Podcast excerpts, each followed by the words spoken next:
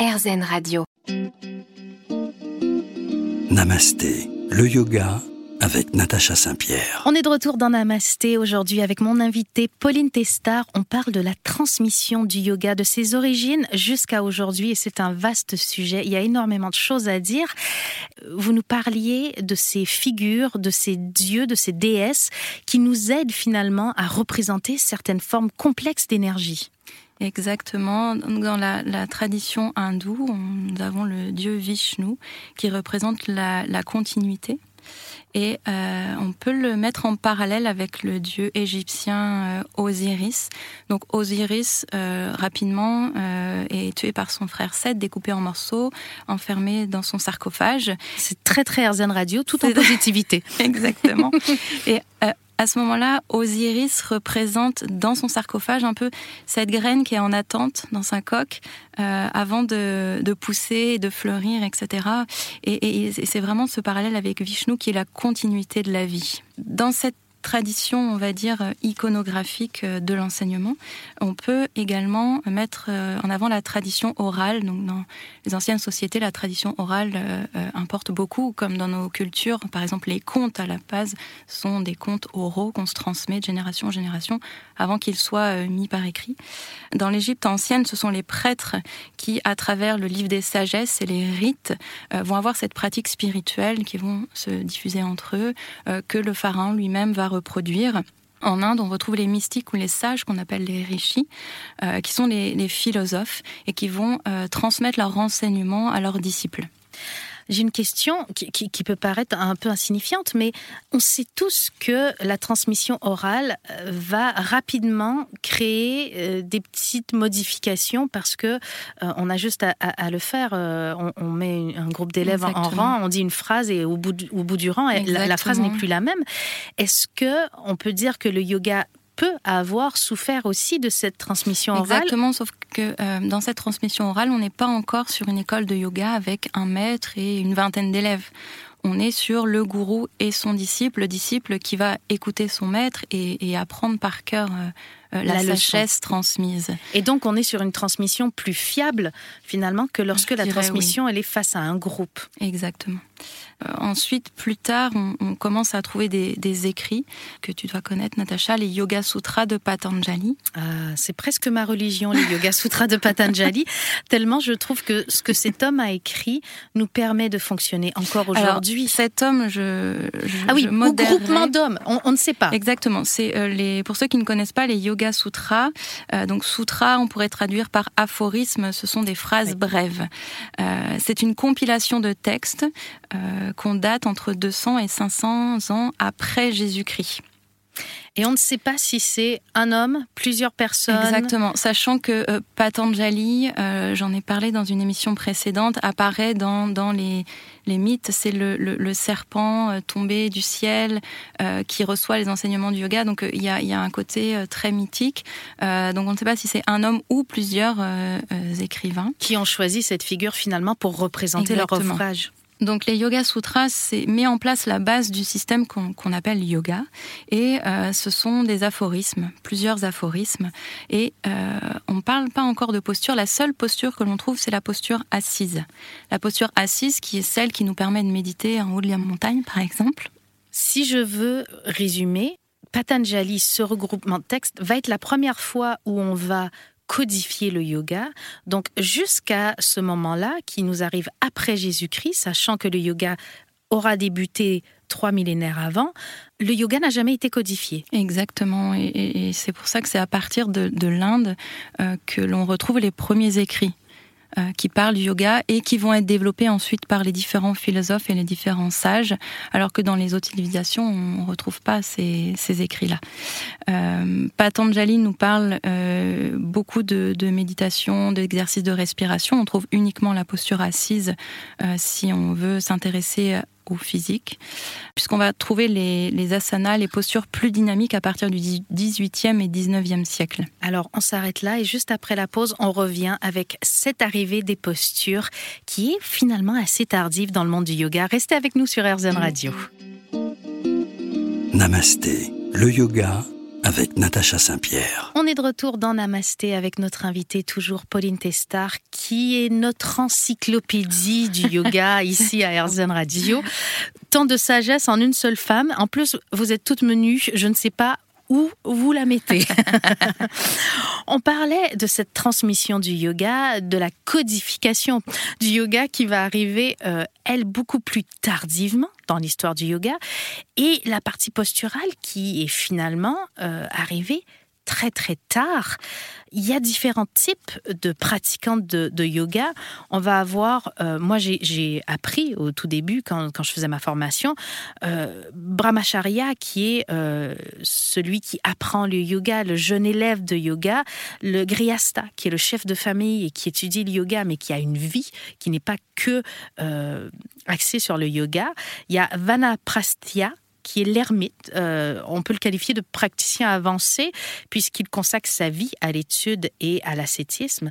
Et finalement, en dernier lieu, on a Samnyasa qui est ce stade ultime, euh, le renonçant, qui abandonne son ego et le monde pour faire l'expérience de la transcendance. On en est où au moment où le yoga va arriver plus proche de nous, occidentaux, avec tout ça. Est-ce que euh, on a accès au yoga si on n'est pas ermite? Alors, euh, tout à fait, il y a, eu, une, grosse bascule, euh, puisque au départ, le yoga, c'est exactement ce que tu disais, l'ermite, euh, qui va énormément méditer, qui va pratiquer la 16, qui est isolé, qui pratique les exercices de pranayama, donc les exercices de respiration, qui lui permettent d'atteindre un, un, état de conscience modifié euh, etc. Et il faut savoir que le yoga que l'on pratique aujourd'hui euh, dans nos studios, euh, c'est un yoga qui a été conçu pour être diffusé et pratiqué par les masses et qui a été fondé sur la routine et la répétition avec des, des exercices beaucoup plus rationnels. et qui va créer ce yoga entre guillemets occidental? Alors on a on a plusieurs dates, on a plusieurs plusieurs personnes qui, vont participer à cela. On peut retenir la date de 1924 euh, on dit que le père du yoga moderne s'appelle Krishnamacharya. Cet homme a, ouvert une école de Hatha Yoga à Mysore, avant que Mysore soit connue comme une grande capitale du yoga. Euh, c'était une petite ville. Et c'est lui qui, avec son école de Hatha Yoga, va faire un yoga euh, qui est accessible à tous et à toutes et qui est un modèle exportable. Donc ce yoga accessible à tous et à toutes, et là je te sens insister sur le tout, est-ce que tu veux nous dire qu'avant ça, les femmes ne pratiquent pas le yoga? Je n'ai pas, euh, je vais être honnête, je n'ai pas trouvé de traces euh, de euh, est-ce que les femmes pratiquaient face à un gourou? Je pense que dans la civilisation indienne, euh, on n'avait pas ce système de maître euh, homme et, euh, et disciple femme. Peut-être que ça existait, mais en tout cas, je n'ai pas trouvé de traces. Mais il faut savoir qu'avek Krishnamacharya, l'école de yoga est accessible également aux femmes. Donc, les élèves sont, sont égaux on a des noms ou on n'a pas les noms des premières pratiquantes féminines Alors j'ai un nom qui vient euh, beaucoup plus tard d'une pratiquante qui est russe, qui est d'origine russe, qui s'appelle Eugénie Peterson et qui quitte la Russie en 1917 euh, avec la Révolution. Euh, son, nom, on va dire le nom qu'elle trouve avec le yoga, c'est Indra Devi. J'aime beaucoup ce, ce nom-là. Elle, elle vient à Mysore et elle devient la première femme et première occidentale à recevoir l'enseignement de Krishnamacharya donc celui qui a ouvert son, son, école, à Mysore. Euh, et il faut savoir que, que cette, euh, cette professeure va ensuite revenir à Hollywood, va s'installer à Hollywood et va enseigner aux grandes stars euh, hollywoodiennes. Par exemple, Greta Garbo. D'accord. Ou Elizabeth Arden. Donc, les premiers pratiquants occidentaux du yoga vont aller se former à Mysore, en Inde, ou c'est l'Inde qui viendra à eux? Et... Euh, répondez-nous, Pauline, par un petit oui ou non pour nous garder le suspense jusqu'au retour. J'ai envie de dire oui et non.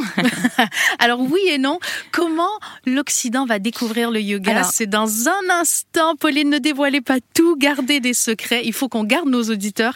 C'est tout de suite sur RZN Radio. Restez avec nous. Namasté, le yoga avec Natacha Saint-Pierre. On s'est quitté il y a quelques instants sur RZN Radio dans un suspense intenable.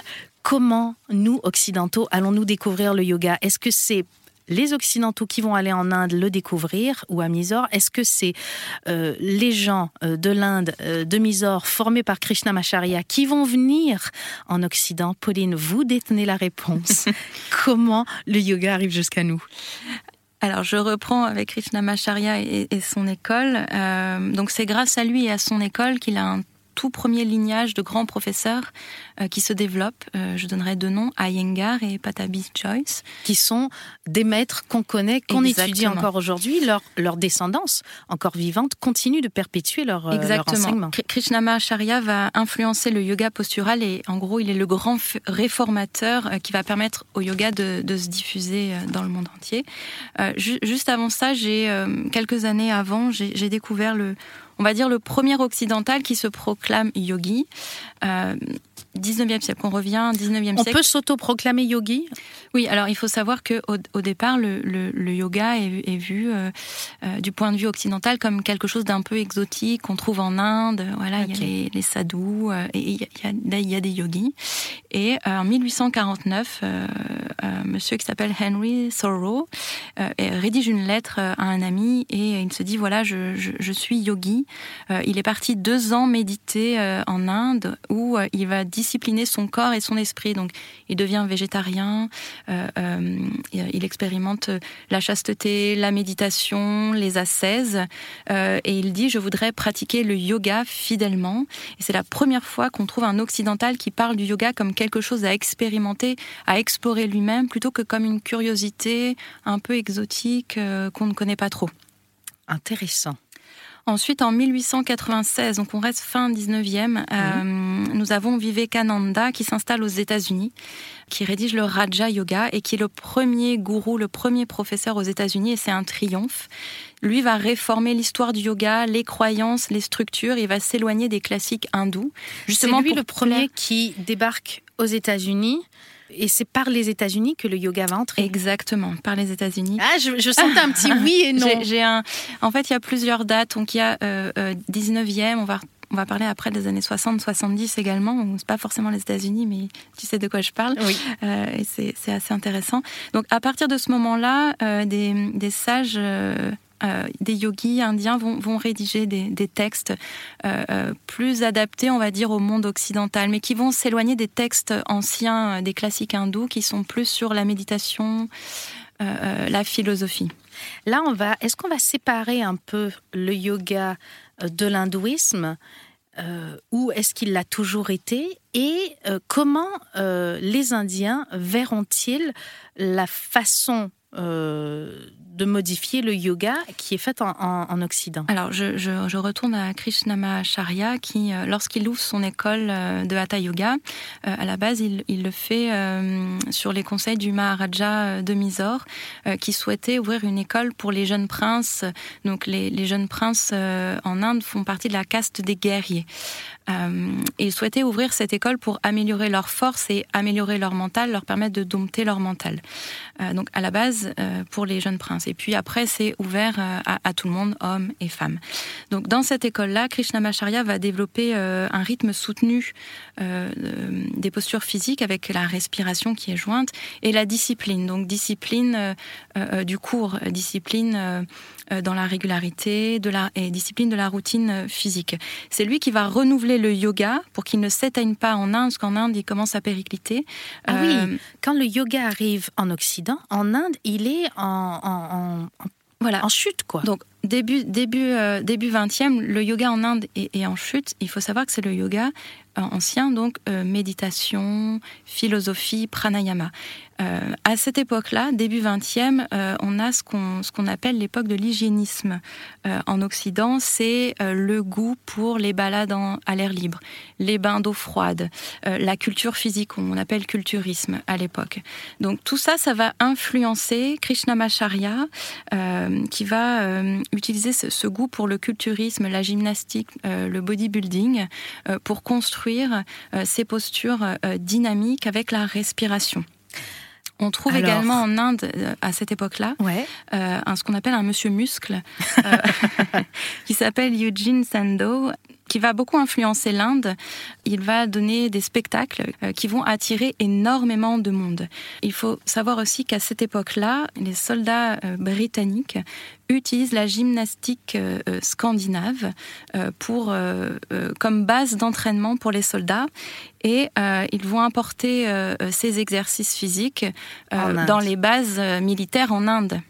Alors, on est dans un mélange de plusieurs influences. Restez avec nous, on va essayer de démêler tout ça dans un instant sur RZN Radio.